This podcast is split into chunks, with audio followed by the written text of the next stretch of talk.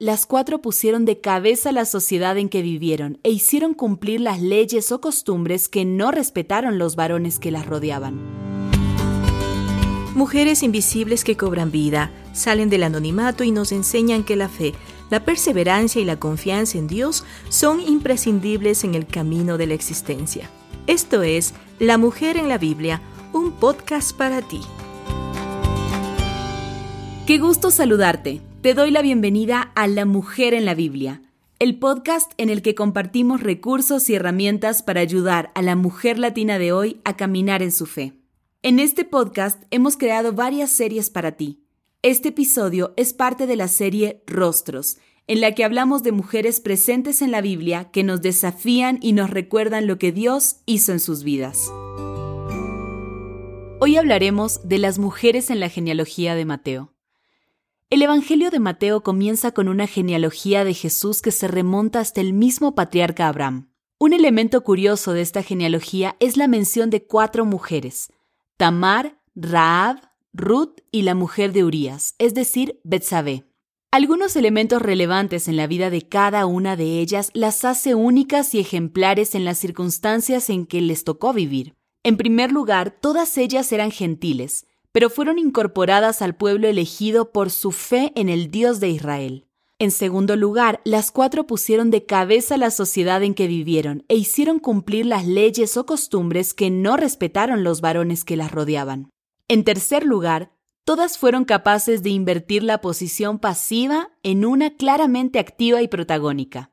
Tamar, la joven viuda y sin hijos, al ver que su suegro Jacob no cumplía con ella la ley del levirato, se animó a disfrazarse de prostituta. Enfrentando la vergüenza y la posible muerte por lapidación, consiguió lo que tanto deseaba y necesitaba, un hijo que la legitimara ante la sociedad.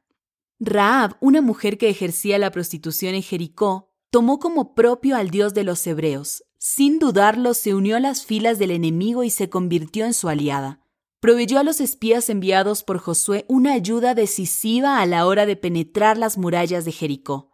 Su accionar significó a nivel personal su propia salvación y la de su familia, y a nivel político el ingreso de las tropas hebreas y la destrucción de Jericó.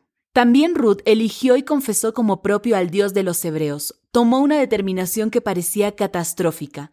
Habiendo quedado viuda y sin hijos, decidió seguir a su pobre y desamparada suegra, cuando el momento y las circunstancias fueron oportunos, se animó a trasponer el ámbito doméstico para exigir el cumplimiento de la ley del levirato que la amparaba en su soledad.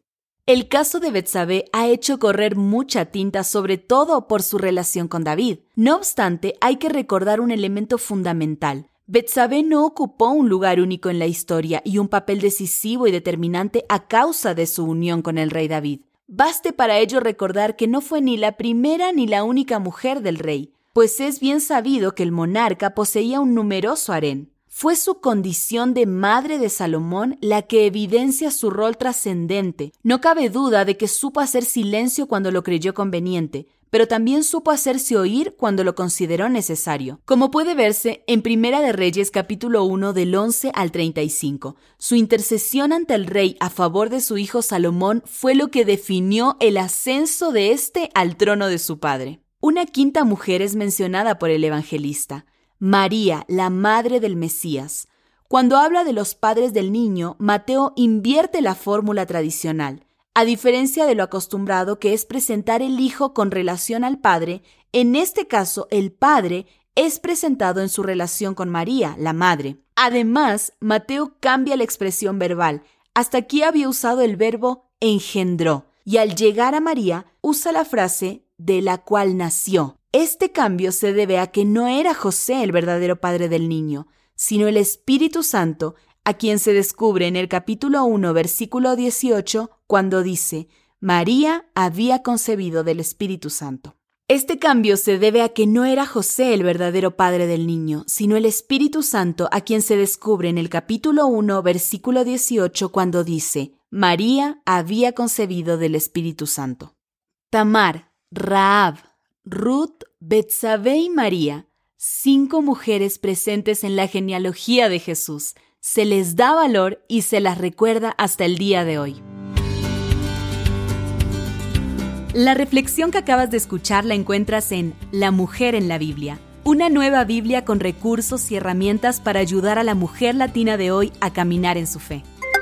Tenemos más recursos para ti. Visita nuestro sitio web vivelabiblia.com. Será un gusto encontrarnos en el próximo episodio de La Mujer en la Biblia, un podcast creado para ti. La Mujer en la Biblia es una producción de Sociedades Bíblicas Unidas.